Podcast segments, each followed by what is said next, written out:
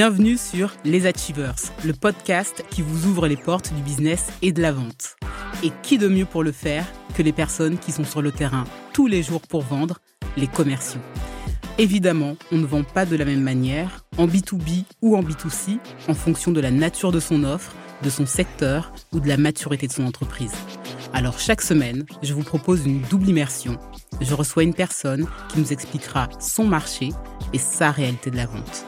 Je suis Audrey Petro, consultante en développement commercial et toujours sur le terrain. Je vous souhaite une très bonne écoute et je vous dis à tout de suite.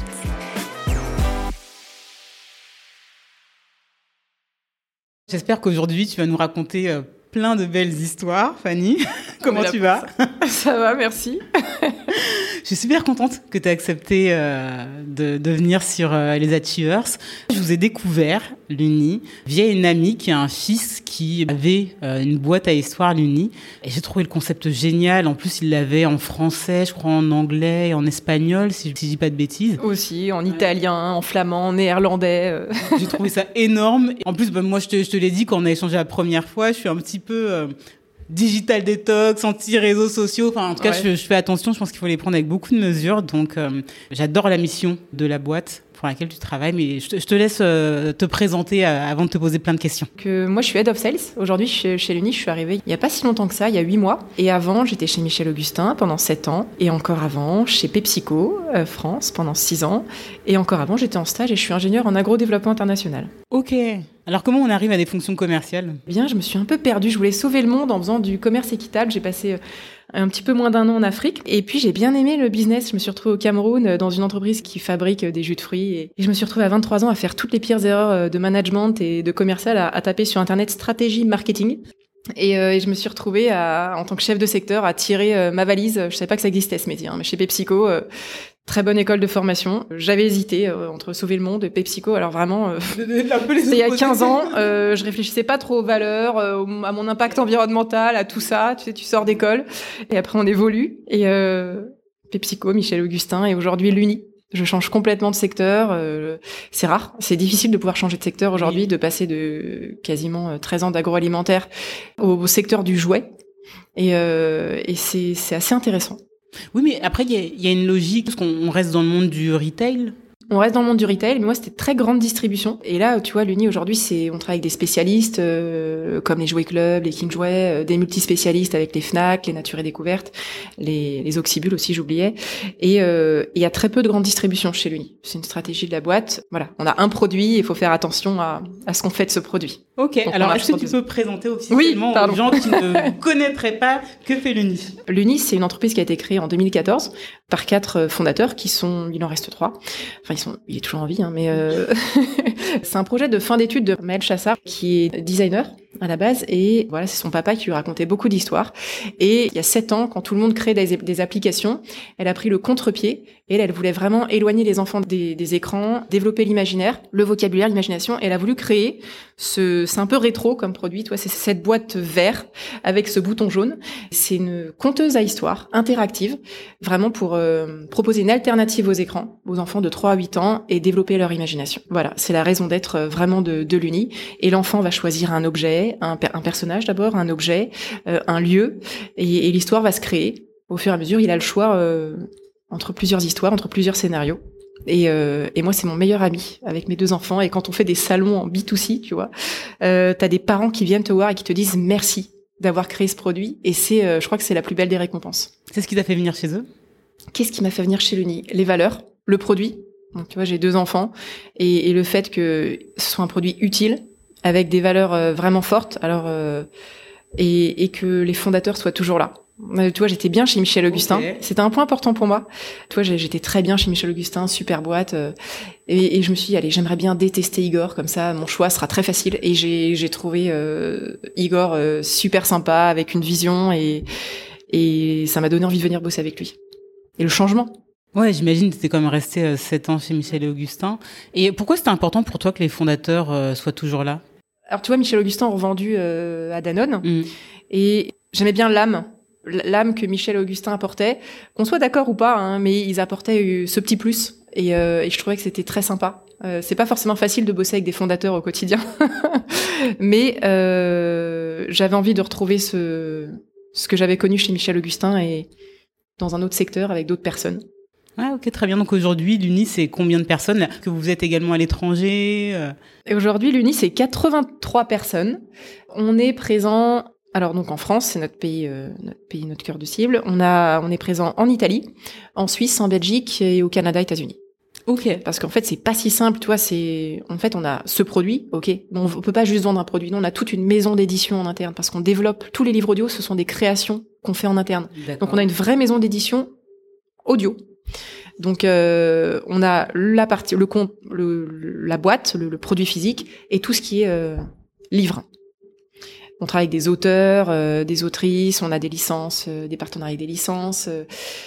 et donc, toi, c'est euh, si tu vas, tu peux pas juste vendre le produit en Italie et se dire, allez, on laisse le produit. Il faut développer tout le SAV derrière parce que c'est garanti deux ans un produit. euh, D'accord. les, les boîtes à histoire. Il faut développer euh, la création d'histoire parce qu'on est obligé de tout créer, ça n'existe pas aujourd'hui. C'est pour ça qu'on est difficilement copiable, ce qui fait la force de l'Uni aussi. On est le- la seule conteuse interactive aujourd'hui.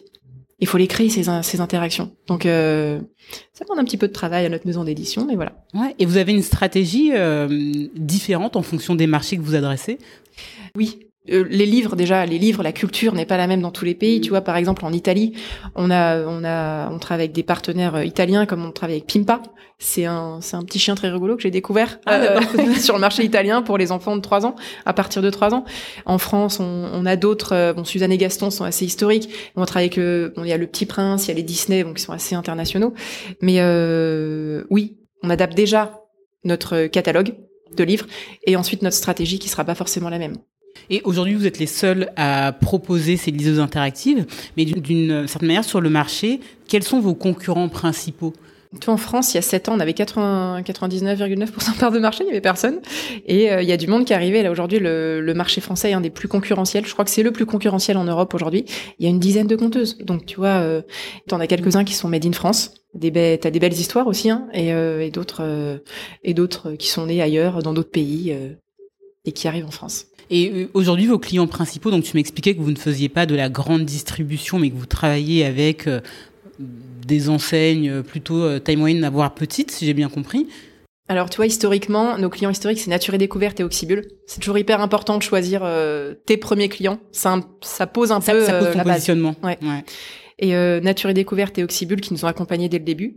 Et ensuite, on s'est étendu euh, aux jouettistes, donc euh, King Jouet, euh, Jouet, Jouet Club, euh, ensuite euh, Fnac, et on a et après on a plein de d'enseignes, ouais, multispécialistes, spécialistes et les pure players. Vous travaillez avec des toutes petites enseignes de jouets, des indépendants, Oui, euh, des oui, oui. magasins de jouets comme on peut en voir, euh, tu sais, à l'ancienne. On travaille avec toutes, euh, tous les magasins indépendants, tous ceux qui veulent avoir une Luni peuvent. Aujourd'hui, on livre en direct et on livre, on travaille aussi, on vient d'ouvrir encore store, tu vois. Ok, et sur le web, vous êtes sur Amazon également? On est sur Amazon, ouais. Aujourd'hui, vous avez des partenariats? Des partenariats, euh, des partenariats commerciaux ou Ouais. parce que du coup on a toute la partie licence. Donc tu vois par exemple avec Disney, avec euh, Hello Maestro, il y a toute cette partie livre. On a, euh, on a qui d'autre Euh, On a les Monsieur Madame et après des partenariats commerciaux bah, du coup avec toutes ces enseignes. Et, et dans des partenariats commerciaux autres, on a un partenariat avec Bellambra. Tu vois par exemple. Bellambra, c'est les clubs, euh, les de clubs vacances de vacances, Ouais. ouais. Tu vas dans les clubs Bellambra et dans les clubs enfants, euh, pour les temps calmes, ils Oui, peuvent euh, mettre à disposition des fabriques à histoire. Donc tu vois, il y a toute cette visibilité. euh, si la SNCF m'entend, euh, pourquoi pas pour euh, pour les pour les enfants dans les trains. Dans tous les dans tous les wagons, tu vois des enfants avec une luni euh, qui sont posés et les voyageurs à côté sont contents que les Ouais. enfants aient une luni. J'ai sélectionné cette histoire. partie-là. de- Je te la donnerai en vignette. Et, euh, et non, et, et quoi, quel autre partenariat, quel type de partenariat euh, Tu sais, même avec l'éducation nationale, les écoles. euh, Ouais, on- alors c'est compliqué, les- le marché des Les écoles, euh, c'est hein. compliqué, les marchés publics. On travaille avec des grossistes dans les écoles, mais c'est compliqué. Et on travaille avec quelques écoles en particulier, des maîtresses qui nous contactent, et on, on a développé tout, des kits écoles. Et franchement, on a travaillé avec des psychologues, avec des enseignants, et, et on a vraiment développé euh, ces kits pour proposer aux enfants d'aller développer certaines compétences et aux maîtresses aussi de que ça rentre dans leur programme. Et, et ils sont canons ces kits, mais c'est c'est pas facile à, à, v- à vendre. On a fait pas mal de dons, on en vend quelques-unes, mais le budget des publics est assez serré. Et côté euh, école Montessori. euh, Ouais, c'est quelque chose aussi qu'on développe, mais c'est pas facile. Le marché des écoles, c'est et on est une équipe réduite. côté commercial. Donc on a une personne qui s'occupe de tout ce qui est new business. Et, oui, c'est des choses euh, sur lesquelles on s'intéresse. Toi, le côté hôtel aussi, on va peut-être aller faire de la, dans les hôtels, tu mets des boîtes à histoire pour les enfants dispo. Sur le côté seconde main, sur la location. Enfin voilà, il y a plein de, de business qui sont en train d'émerger et sur lesquels il faut, faut qu'on soit présent. On a parlé des clients euh, directs, mais vos clients indirects sont des clients euh, particuliers. Est-ce que tu as une typologie des gens qui achètent l'Uni? Tout le monde achète l'Uni aujourd'hui. Il y a 700, tout en 2022, il y a eu 723 000 naissances, je crois. Mmh. Comme ça, j'ai regardé il y a pas longtemps. Enfin, on vend euh, entre 200 et 300 000 l'Uni par an. Ouais. Donc, il y a un enfant sur deux aujourd'hui qui a une fabrique à histoire. Ah, c'est comme ça que vous, vous calculez votre marché adressable. c'est une... 723 000, ok, ça veut dire qu'en trois ans, on a 723 000 clients potentiels. Et, et en fait, ouais, c'est assez linéaire, les naissances en France. Euh, donc, euh, à 1 ou 2 près. Donc, tu vois, c'est pas... Et depuis le début, c'est comme ça. Aujourd'hui, on a vendu plus de plus d'un million et demi de l'Uni depuis la création. Et la boîte fait 25 euh, millions d'euros de chiffre d'affaires. Ouais, ok. Et pour en revenir à euh, l'international, aujourd'hui, euh, vous adressez, j'ai compris, euh, Amérique du Nord et, et surtout l'Europe. Est-ce que vous avez des velléités d'adresser d'autres marchés? Et est-ce qu'il y a, au contraire, des marchés auxquels vous, enfin, vous avez dit non et vous dites on n'y va pas en fait C'est bourbier? On dit non tous les jours. Ah à des marchés plus lointains. Euh, alors on nous a fait des propositions pour la Chine, l'Asie, pour euh, le Japon, euh, l'Asie, euh, même la. Bon, je vais pas parler de la Russie là aujourd'hui, mais non, non, mais déjà on voudrait réussir dans un autre pays européen. Enfin, L'Italie, toi, ça va être notre priorité aujourd'hui. Les États-Unis et le Canada aussi, on a quelques beaux partenariats qui, qui arrivent. Belgique et Suisse aussi dans les parties non francophones. Et quand on aura réussi dans un pays non francophone, mmh on se dira c'est bon, on a trouvé la, formule magique et on, et on s'étend. Mais pour l'instant, moins mais mieux. Aujourd'hui, selon toi, euh, quels sont les gros défis du secteur? Oh là là. Alors tu vois, là, on vient d'avoir les chiffres NPD. On est, le secteur du jouet est à moins 13% en volume. Et euh, il y a encore euh, la grande récré qui est en liquidation judiciaire. L'année dernière, enfin moi je découvre le secteur du jouet, mais chaque année t'en as un qui met la clé sous la porte. T'as Pickwick Toys l'année dernière. Le secteur du jouet, pour moi, il faut qu'il se réinvente. Aujourd'hui, t'as 85% des gens qui sont prêts à acheter euh, différemment. Toi, on était au salon euh, international du jouet à Nuremberg. C'est, t'as plein de belles marques, t'as plein de belles choses qui se passent. C'est encore trop embryonnaire. Toi, la seconde main, les, les, les enseignes commencent à s'y mettre aussi? La seconde main, le, le made in France? Enfin, c'est quelque chose, euh, tout ce qui est local. Et pour moi, il faut donner, il faut secouer le cocotier du marché du jouet. Hein. Parce que et, et, les, et les consommateurs sont répondent présents aussi. Okay. Faut pas se reposer sur ses lauriers parce que et, on le voit, hein, les, les, grosses enseignes avec du plastique partout, en fait, ça marche plus quoi. Et, et, les, les, les, marques qui marchent bien, c'est ceux qui, qui se bougent.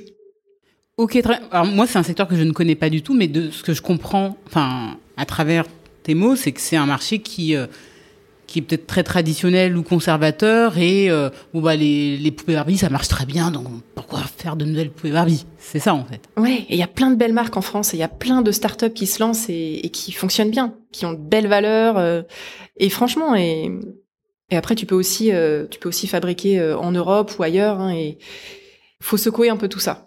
Et parce que le, le, monde est en train de changer? Le monde de la, de, de la consommation est en train de changer. Euh, toi, tu as, as, 90% des parents aujourd'hui qui sont attentifs à l'origine de la fabrication. Et il y en a 85%, c'était les derniers chiffres, qui étaient prêts à dépenser plus pour du Made in France. Donc, alors je dis pas qu'il faut fabriquer français partout, même si ce serait l'idéal, parce que c'est pas forcément possible mais, mais des boîtes avec des valeurs. Est-ce qu'on pourrait dire que vous avez perdu du terrain euh, face au monde du web et des enfants qui sont peut-être un peu plus euh, collés à leur tablette euh, ou à Internet? Honnêtement, je ne sais pas, mais probablement, parce que tu vois, le, voilà, enfin, quand on est né, nous, on n'avait pas de, de, téléphone et, et le monde évolue. Mais je pense que les jouets seront toujours là. ils existeront toujours. Toi, le pouvoir d'achat des, des, Français diminue, mais on va peut-être aller acheter de la seconde main sur euh, sur d'autres canaux de distribution ou alors euh, et, ou alors euh, trouver des jouets plus durables. Aussi, tu vois, la fabrique, la moyenne de durée de vie de la fabrique à histoire, par exemple, c'est 4 ans. Donc c'est entre 4 et 5 ans. T'as des enfants qui l'achètent à 4 ans et qui l'ont jusqu'à leurs 10 ans. Enfin, il y a certains parents qui me disaient ça, c'est c'est génial. Enfin, c'est le jouet le plus rentable de, de ma vie, quoi. Donc non, les, les jouets existeront toujours. Mais oui, on perd en volume et, et oui, il y a d'autres marchés secondaires qui vont se développer. Ok.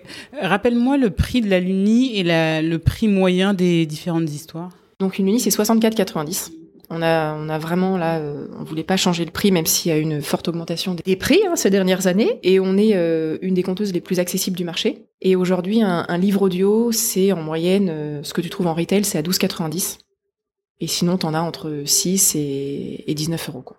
Ok, et donc, c'est euh, entre une heure et trois heures d'écoute. Ouais, donc c'est euh, c'est relativement accessible. Et euh, t'évoques le marché de la seconde main. Est-ce que c'est un marché sur, les, sur lequel vous penchez vous actuellement? Oui, bien sûr. On, on récupère euh, nos fabriques à histoire. On a beaucoup, beaucoup, beaucoup là depuis le temps. On, on travaille avec une avec une association de personnes en réinsertion qui les répare. Du coup, euh, l'objectif c'est de les remettre sur le marché.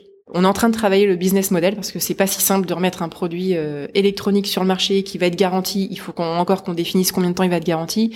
Mais il y a plein de paramètres euh, à prendre en compte et on, je pense que d'ici un an, on devrait avoir euh, un business model assez assez prêt. Ah, intéressant. Et vous communiqueriez sur le fait que c'est un objet de seconde main? Oui. Ok. Ouais, donc il y a des- Transparence totale, hein, Ouais, bien sûr. Oui, oui. on vous l'a pas dit. Voilà. ok, ok, très clair. C'est, c'est cool. Je trouve que c'est fascinant comme monde. Comment toi tu montes en compétence quand tu arrives chez l'Uni sur les différents sujets? Alors déjà, tu essaies de comprendre euh, le vocabulaire des techs et des devs parce Ouais. que je n'y comprenais rien. Ouais. Donc c'est vraiment un ouais, c'est un monde euh, à part et je suis pas encore euh, complètement montée à bord parce qu'on a vite la tête dans le guidon quand on est commercial et et qu'il y a les négos, je suis arrivée en pleine période de négo. Et, et on monte en compétence en, en, en parlant aux gens, en- enfin de- comme par comme tout le monde en fait. Hein, euh, c'est échanger, échanger, échanger, échanger le plus possible avec tout le monde. Ok. T'as parlé de période de négo. J'imagine que t'as, vous avez une forte saisonnalité. Et en fait, la période de négo est en même temps que euh, la plus forte saisonnalité dans le monde du jouet, vu que soit entre 60 et 70% du chiffre se fait sur les trois derniers mois de l'année. Et donc, euh, et donc, si ce n'est le dernier mois, c'était des, des- une année un peu particulière l'année dernière, très compliquée. Donc les négos commencent plus tard. On a commencé un peu plus tard. On est, on essaye vraiment d'être dans, plus dans le partenariat, parce que j'avais moins forcément en grande distribution Mhm. euh, avec euh, à l'époque dans les dans d'autres boîtes où c'était vraiment plus euh, la guerre euh, distributeur fournisseur. Ouais, euh, ouais, j'ai, toujours entendu des, des histoires sur le monde de la grande distrie où les acheteurs malmènent pas mal les, co- les commerciaux. Oui, et en fait, on va tous dans le même sens, donc autant trouver. voilà, donc ça reste des négos, mais je trouve que c'est fait en bonne intelligence. J'aimerais bien qu'on passe à, à la partie vente, que tu nous expliques comment ça se passe concrètement pour euh, les équipes commerciales et que tu nous parles de l'organisation. Mais juste avant ça, euh, je voudrais conclure cette partie sur le business model de l'Uni avec la culture d'entreprise. C'est quoi les grandes valeurs? Ah là là, c'est toujours cette question, parce que c'est facile à dire, ouais, alors mes valeurs, bah, tu vois, on en a quatre chez l'Uni, c'est responsabilité, audace, respect et euh, solidarité.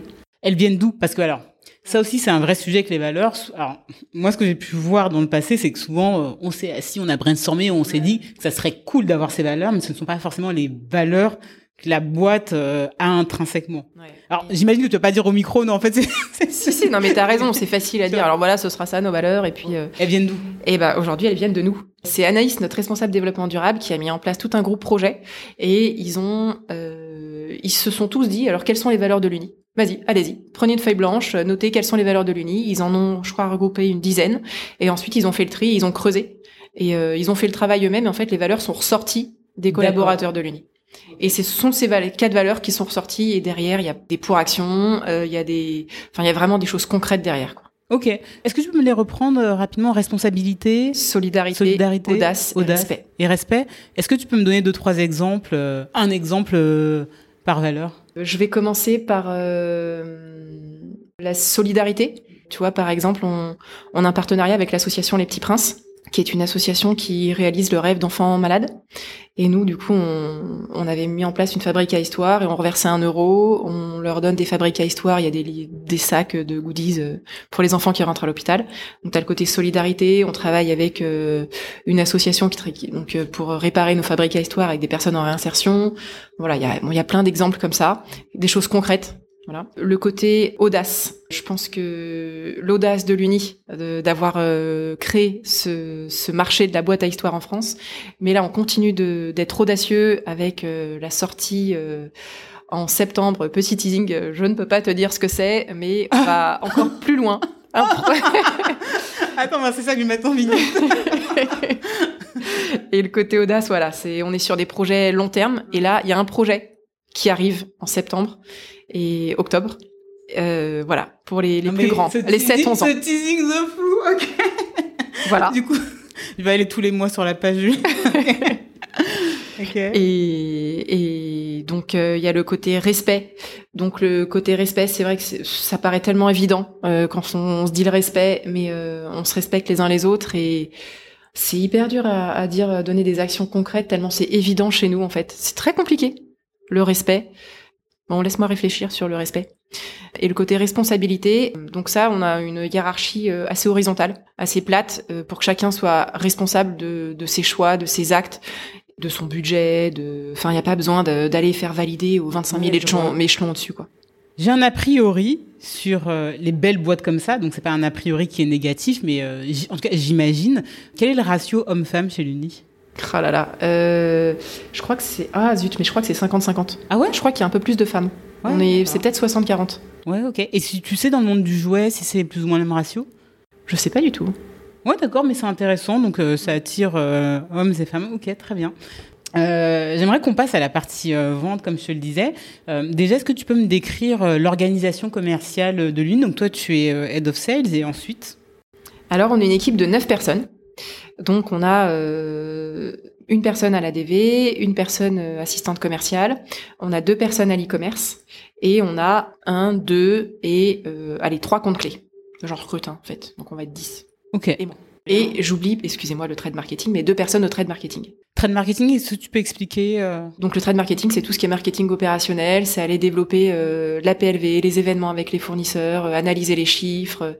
C'est vraiment, euh, c'est tout ce qui va nous aider à, à mieux vendre en fait. C'est vraiment le bras droit du, enfin c'est une équipe, c'est un binôme. Ah, Cam, trade. Intéressant. Et du coup, c'est des personnes qui te reportent à toi. Oui, non, mais c'est super intéressant parce que tu sais, il y a parfois dans certaines boîtes, alors pas ce clivage, mais euh, en tout cas, on va considérer que ce sont deux chapelles complètement différentes, alors qu'en fait, on sert exactement euh, le même objectif. Le trade était rattaché au market avant chez nous. Ok. Et euh, on l'a remis euh, côté sales parce que euh, si tu formes vraiment un binôme avec ton complet, quoi. Est-ce que tu peux me parler un petit peu des profils qu'il y a derrière ces personnes-là? On est une équipe de filles, 100% okay. de filles. Ok. Des profils de, des personnes qui viennent du monde du jouet.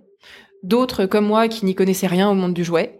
Euh, D'autres qui viennent de, du monde de, de, l'agroalimentaire, une autre personne de la grande distribution aussi, une autre personne qui, c'est son premier job. Et euh, honnêtement, tu vois, chez l'Uni, on recrute des têtes bien faites. Peu importe d'où tu viens. À partir du moment où, où tu as la tête bien faite, où tu as envie d'apprendre et tu coches les cases de nos valeurs et on sait qu'on va bien travailler ensemble et dans le bon sens, go quoi. Mais comment tu les identifies sur le papier, ces gens-là? Parce que tu peux être une personne qui n'a pas d'expérience ou qui vient d'un secteur complètement différent. Comment tu fais pour ne pas passer à côté de ces gens-là? On est assez ouvert. Alors, toi, déjà, quand je recrute, moi, je vois que les, je vois euh, les expériences. Bon, après, faut pas non plus, euh, tu vois, citer, euh, je sais pas, moi, si t'as rien du tout à voir. Déjà, pourquoi? Déjà, si tu postules, c'est qu'il oui, y a une raison. Parce qu'il y a enfin, lumière. voilà, c'est ça. J'en ai vu quelques-uns. Euh, et bon, enfin, ça soit, ça s'identifie en, ouais. en rendez-vous et tout. On a un système. Il y a notre RH qui fait un premier call téléphonique. Ensuite, euh, on rencontre les opérationnels. Ensuite, on rencontre. On a toujours des cas pratiques pour voir aussi la, le niveau d'investissement de la personne. Si le cas pratique, il va te le faire en, en 30 secondes et vite fait, euh, emballer ses pesées. Ou alors une autre personne qui ne vient pas du tout de ce milieu. Toi, je pense à Stéphanie qui nous a fait un cas pratique, mais canonissime. Euh, voilà quoi, ça montre le niveau d'investissement que la personne a envie d'avoir dans l'entreprise. Ouais, d'accord, très bien. Alors c'est assez drôle ce sujet du cas pratique. Moi, je sais que ça m'est arrivé dans le passé. Celui que vous donnez, c'est un cas pratique qui est basé sur quoi? Sur euh, des problèmes stratégiques que peut euh, rencontrer l'Uni, des ambitions ou des choses que vous avez déjà résolues. Je me rappelle que dans le passé, dans une boîte de conseil dans laquelle j'ai été, on donnait des cas pratiques pour les consultants qu'on recrutait et on leur disait c'est un cas pratique que nous avons déjà résolu chez un client et nous nous engageons à ne jamais le réutiliser. Vous, comment vous procédez? Ah non, moi je prends toutes les idées. Non, je rigole. Ça aussi, je vais l'isoler.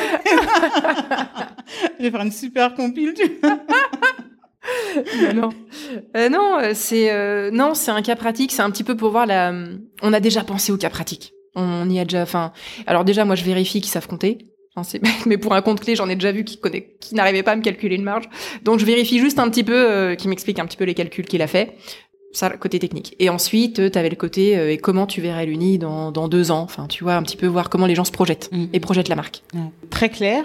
Alors, est-ce que tu peux m'expliquer concrètement bah, comment se passe la vente que ce soit chez les comptes clés et chez les personnes qui se chargent de, de l'e-commerce C'est assez basique hein, comme vente. Enfin, la vente, c'est toujours des rendez-vous vu qu'on est déjà quand même bien établi chez nos clients. Après, si tu prends un client que tu ne connais pas, donc c'est vrai qu'on a un storytelling assez fort chez l'Uni, avec les fondateurs. Enfin, c'est vraiment ouais, notre storytelling et notre le raison d'être de l'entreprise est très fort. Donc euh, c'est plus facile. En fait, c'est plus facile. Ouais. On va pas se mentir. Quand tu tu viens pas, euh, c'est plus facile. Et quand on, on arrive, on a répondu à un besoin sur le marché. Même si aujourd'hui il y a de, de, nombreux concurrents, tu vois, on a toujours 60% de part de marché sur le marché des compteuses, et euh, on répond vraiment à un besoin des consommateurs. Donc quand on a une raison d'être, on a des valeurs fortes, on essaye d'être euh, éco-responsable, euh, on a le label Lucie 26000, euh, on a signé le Climate, le Climate Act là. On essaie d'une société impact. En fait, on, on, coche beaucoup de choses et c'est difficile de nous dire non. Donc c'est pas très humble hein, ce que je dis, mais mais en fait là, c'est une belle boîte, c'est un beau produit. Les, les, les parents, je te dis, viennent nous voir pour nous dire merci de, de l'avoir créé, merci. Non mais ça c'est la plus belle des récompenses. Enfin vraiment, je, je radote, mais c'est incroyable. Et du coup, quand quand on a un produit demandé déjà par les consommateurs, c'est oui, c'est plus, facile. C'est plus facile d'arriver de d'aller voir les, les, distributeurs. Mais concrètement, ça se passe comment? Enfin, il n'y a pas 50 000 distributeurs en France, donc les mm. personnes qui ont des comptes clés, au final, c'est plus de l'entretien de, de, bien sûr. de comptes. Alors, est-ce que les négociations se font tous les ans euh, Est-ce que vous êtes remis en concurrence Est-ce qu'il y a d'une certaine manière une concurrence ou on est plus sur de la négociation de prix? Honnêtement, c'est comme tout le monde. Donc euh, il y a de la vente parce qu'on a on sort des nouveautés. Donc après voilà, faut faut se battre un peu pour les budgets achats. Donc faut donner envie à nos acheteurs. Faut mettre des moyens derrière, euh, des moyens d'accompagnement. Faut faut leur montrer aussi ce qu'on fait de différent pour chacun d'eux parce que chacun est, est, typique et, unique. Donc ce qu'on met en place, comment on va les accompagner On va, je te dis, on va pas juste vendre un produit parce que sinon honnêtement. Euh, tout le monde peut le faire, quoi. Donc, euh, tu vois, je prends, on va, on va mettre en place des avant-premières chez, certaines enseignes normalement. On va proposer euh, des, des, des, événements en magasin avec d'autres enseignes, de, de la PLV. Enfin, on, investit beaucoup sur, l'environnement de la fabrique à histoire. Pourquoi pas euh, Là, on est en train, en, train de mettre en place un événement, des dédicaces euh, d'une autrice euh, avec avec une enseigne. Et oui, la vente, euh, c'est difficile comme question parce que oui, tu vois, c'est beaucoup de. En fait, c'est entretenir et faire euh, C'est de l'entretien, ouais. C'est de l'entretien de relations. C'est toujours euh, se réinventer. C'est se réinventer avec nos distributeurs. Comment ne pas lasser le consommateur toutes les initiatives que tu viens de me décrire, ce sont les commerciaux qui, qui sont moteurs ou euh, c'est quelque chose qui vient d'un peu plus haut, euh, de la strate, du market C'est le commercial qui échange avec son compte clé et qui dit, ben là, ça serait bien si on pouvait mettre euh, telle chose en place, j'en ai parlé. Euh. Ah, tu vois, on a fait un brainstorming avec une enseigne, hyper intéressant, et on a brainstormé tous ensemble sur ce qu'on pourrait faire ensemble. Alors, je sais, sais pas si on le fera, mais il y a plein de belles choses qui ont sorti. C'était la première fois qu'on discutait vraiment avec une enseigne sur euh, autre que du prix, de la négo, du machin. C'était génial. Franchement, il y avait la DG, euh, il y avait euh, la directrice produit, il y avait la personne qui... C'était... Il y avait Igor, un des cofondateurs de l'Uni. C'était génial. Et c'était enrichissant pour eux comme pour nous. Et, et là, il y a des choses qui devraient se mettre en place. Et alors, du coup, en termes de répartition, dans quel pourcentage de cas euh, on va avoir un commercial qui est moteur, qui va pouvoir pousser des idées, être un peu créatif dans sa vente, et euh, par ailleurs un commercial qui va euh, bah, juste bah, entretenir une relation, être dans la négo, etc. Alors ça, ça va être à moi de les challenger, mais, mais c'est là d'où l'importance du binôme trade-cam, parce que le trade marketing, il y a tout ce côté market. Et c'est eux aussi qui vont être force de proposition, elles, qui vont être force de proposition avec le compte clé qui peut avoir des idées aussi parce que parfois quand t'es compte clé t'as la tête dans le guidon et euh, alors voilà je proposais les inos ça va sortir là voilà ma promo voilà les prix enfin voilà t'as tout tes alors le merch et machin donc t'es un peu pris la, tête dans le guidon et justement ce binôme compte clé trade marketing ça match et, ça fait euh, qu'on a de la créativité les comptes clés ça les voilà ça, ça les ça les sort un peu de leur quotidien aussi et, et ça fonctionne. Et un compte clé gère en moyenne combien de de comptes combien d'enseignes?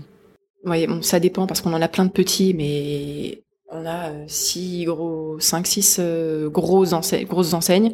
Et après, bah, les entre 10 et 15. Euh, et les personnes de l'e-commerce, ça se passe comment? Ça dépend l'e-commerce. Donc, tu vois, elles sont pas dans mon équipe, elles sont rattachées à Igor. Mais bon, c'est tout le ah, pôle sales. Pourquoi? Parce que moi, je suis arrivée aussi a sept mois. Et euh, l'e-commerce, j'y connais rien, on va pas se mentir. Et ça faisait beaucoup vu qu'on a, faut qu'on reprenne euh, un peu le, la parole sur euh, le retail. Mm. Donc on a et sur l'Europe parce que j'ai récupéré l'Europe aussi. Le rôle des commerciaux chez vous, ce que j'en comprends, c'est compétences, appétence forte pour le secteur du jouet, des valeurs qui correspondent aussi aux valeurs d'une entreprise comme Nouni, créativité, aussi, collaboration, parce qu'ils travaillent euh, beaucoup en binôme. J'ai l'impression que ce sont des gens qui doivent également euh, ben, savoir gérer une relation long terme. Donc, on va pas être sur des profils de commerciaux, euh, entre vulgarisme et one shot. Est-ce que tu vois d'autres qualités, d'autres compétences à mobiliser bah, Business oriented quand même, hein. un petit peu. Hein.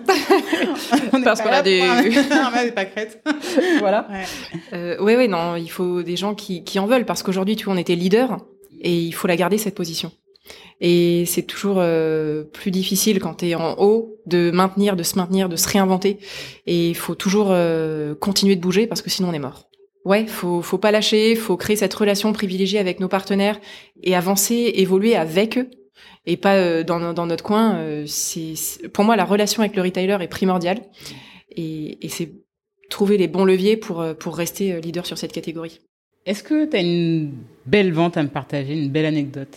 Chez l'Uni ou, ou, autre? Chez l'Uni? Ouais, chez l'Uni.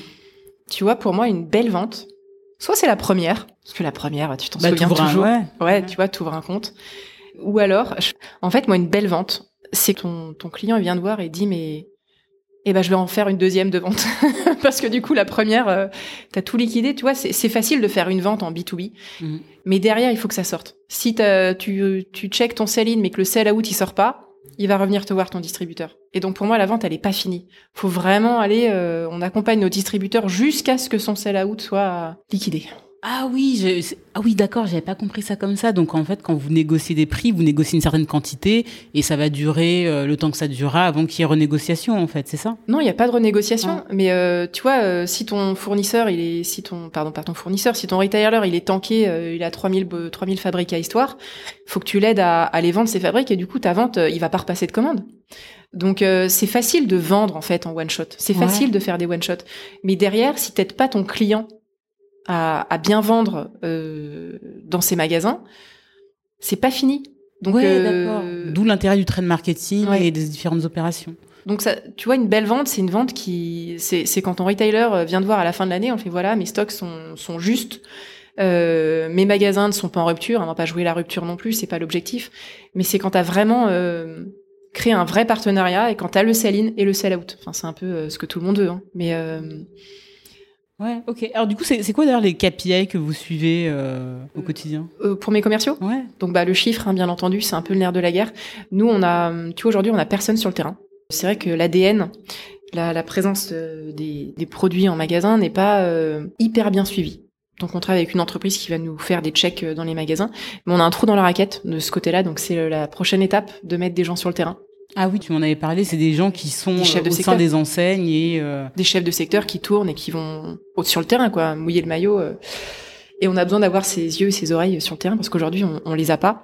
Et donc on a un vrai sujet de DN. Nous le merch, c'est un point, euh, c'est un point capital pour nous. Si t'es pas vu, pas pris, hein, mais euh, c'est vraiment euh, l'expérience en magasin. Plus on a de display et le, consommateur va pouvoir essayer et tester et voir au final qu'on est la fabrication la plus complète du marché, tu vois, interactive, enfin voilà, on coche toutes les cases. Donc le merch, euh, le chiffre d'affaires, le nombre d'ouvertures de magasins.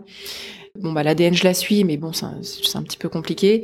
Mais on la suit avec les enseignes vu qu'on on achète beaucoup de stats, ce qui nous permet de, de bien suivre l'ADN et le sell out le sell-out, c'est une donnée qu'on suit énormément. Donc sell-in, sell-out, DN, merch, nombre de points de vente DN, pardon. Distribution numérique. Distribution numérique. Donc, euh, dans combien de points de vente euh, tes produits sont présents? Et comment ils s'organisent le quotidien de tes commerciaux euh, en interne? Est-ce que il y a des rues commerciales Tu les vois en one-to-one de temps en temps? Ça se passe comment? Alors bon, bien entendu, je pense que comme tout le monde, on a un point hebdo avec chaque commercial par semaine. On a une réunion sales tous les 15 jours, une réunion équipe toute l'équipe sales. Et euh, c'est vrai qu'on a beaucoup de réunions où tout le monde est au courant, où on se tient au courant. Tu vois, on a les mardis bonjour tous les 15 jours, on a une réunion marketing tous les mois, on est au courant des projets euh, passés où on fait le bilan et des prochains projets qui arrivent dans les dans le mois à venir.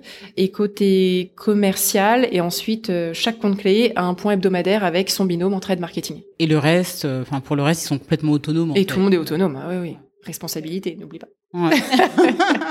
La fameuse et respect. ok, ok. et euh, et ou parce que du coup, en plus, c'est ces gens qui doivent quand même un peu aller sur le terrain, aller voir leurs clients, ou c'est un métier qui est très sédentaire? Alors tu vois, avec la visio, euh, moi j'ai été surprise. En deux ans, ils avaient quasiment vu aucun client. Avec le Covid, la visio, c'est triste. Donc moi je dis allez, on retourne sur le terrain voir les clients. Quoi. Il faut les voir, faut qu'on les rencontre. C'est pas la même chose. La visio, pareil, la quoi. visio, c'est très transactionnel. Ah là là, mais c'est ça. Et tu parles que de chiffres et de machin. Enfin non, non, faut sortir de ça. Franchement, on n'est pas là pour, pour, enfin moi non en tout cas. J'ai pas envie de parler que de chiffres, j'ai envie de parler d'autres choses quoi. Et t'as pas les mêmes, voilà, tu ressens autre chose. Le et, euh, et moi je leur ai, euh, on a instauré il y a, depuis depuis peu de temps euh, une journée par mois sur le terrain pour tous les comptes clés et pour toute l'équipe sales en fait. D'accord. Donc l'idée, c'est de faire le tour des enseignes. Et d'aller voir même les, les vendeurs et en magasin et leur présenter aussi la gamme. Parfois, pourquoi pas ne pas vendre un petit peu hein, pour euh, combler notre trou dans la raquette le temps de recruter euh, de recruter quatre chefs de secteur. Aujourd'hui, vous êtes présent en France, euh, ok, Île-de-France, euh, absolument partout.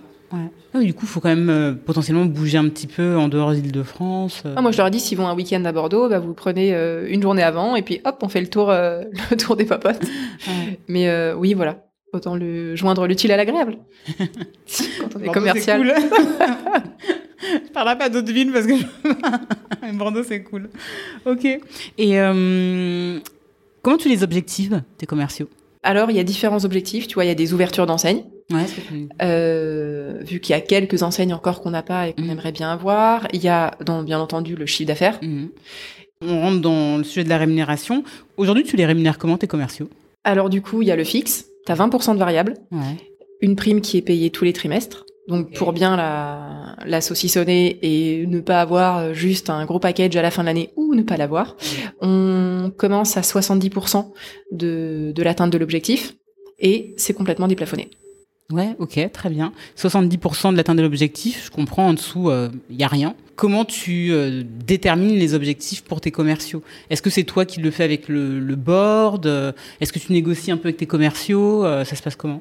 Tu vois, moi je suis arrivée un peu en pleine période, c'est pas moi qui les ai Ah oui, forcément vrai, écrits, ouais. mais là l'objectif c'est de les écrire ensemble. En tout cas, nous, on va faire une reco pour 2024. Mhm. Voilà ce qu'on pense aller chercher. Et après, ça va être à moi de négocier en haut. Ouais, ok, très bien. Mais du coup, euh, enfin, c'est C'est collaboratif. Ouais, Ouais, collaboratif. si, si on te dit, vas-y, va me chercher 25%, pff, ouais, si tu veux. Enfin, Oui, mais bon, il y a l'état du marché, il y a. euh, oui, et il faut être ambitieux, toujours avec des objectifs smart, hein, Ouais. mais, euh, mais réaliste aussi, quoi. Pour finir, est-ce que tu pourrais me pitcher l'Uni en 30 secondes max? Tu vois, l'UNIS, c'est, l'objectif, c'est de développer l'imaginaire des enfants et les proposer une alternative aux écrans, avec un objet de confiance pour les 3 à 8 ans et bientôt plus, pour les 7-11 ans. Et, et aujourd'hui, je pense que, en tant que maman, c'est mon meilleur ami. Je pense que, voilà. Ouais, ok. Est-ce que tu as un message à passer? Franchement, un message à passer, moi c'est Augustin, de, tu vois, chez Michel Augustin, qui nous disait tout le temps ça, c'est un des schmilblick, et je pense que ça me restera très longtemps. Secouez votre imagination avant votre porte-monnaie. J'aime beaucoup cette phrase, et, et je pense qu'il faudrait qu'on s'applique beaucoup plus les uns les autres. Ouais, c'est pas mal. C'est pas mal, ça me donnait à réfléchir euh, également. Écoute, euh, merci beaucoup Fanny. Merci à toi. C'était super instructif. Encore une fois, j'ai beaucoup appris. Moi, j'apprends toujours sur le podcast parce que je découvre plein de secteurs que je ne connais pas. Moi, c'était mon premier, donc merci d'avoir pensé à, à moi, en tout cas, et à, et à l'Uni. Bon, en tout cas, c'était un plaisir de te- t'avoir te recevoir. Je te dis à très vite. Audrey. Bye. à bientôt. Merci d'être arrivé jusqu'à la fin de cet épisode. J'espère qu'il vous a plu et que vous avez appris des choses. Si c'est le cas, vous pouvez lui donner 5 étoiles sur votre plateforme d'écoute et le partager à votre entourage. À très vite pour un prochain épisode.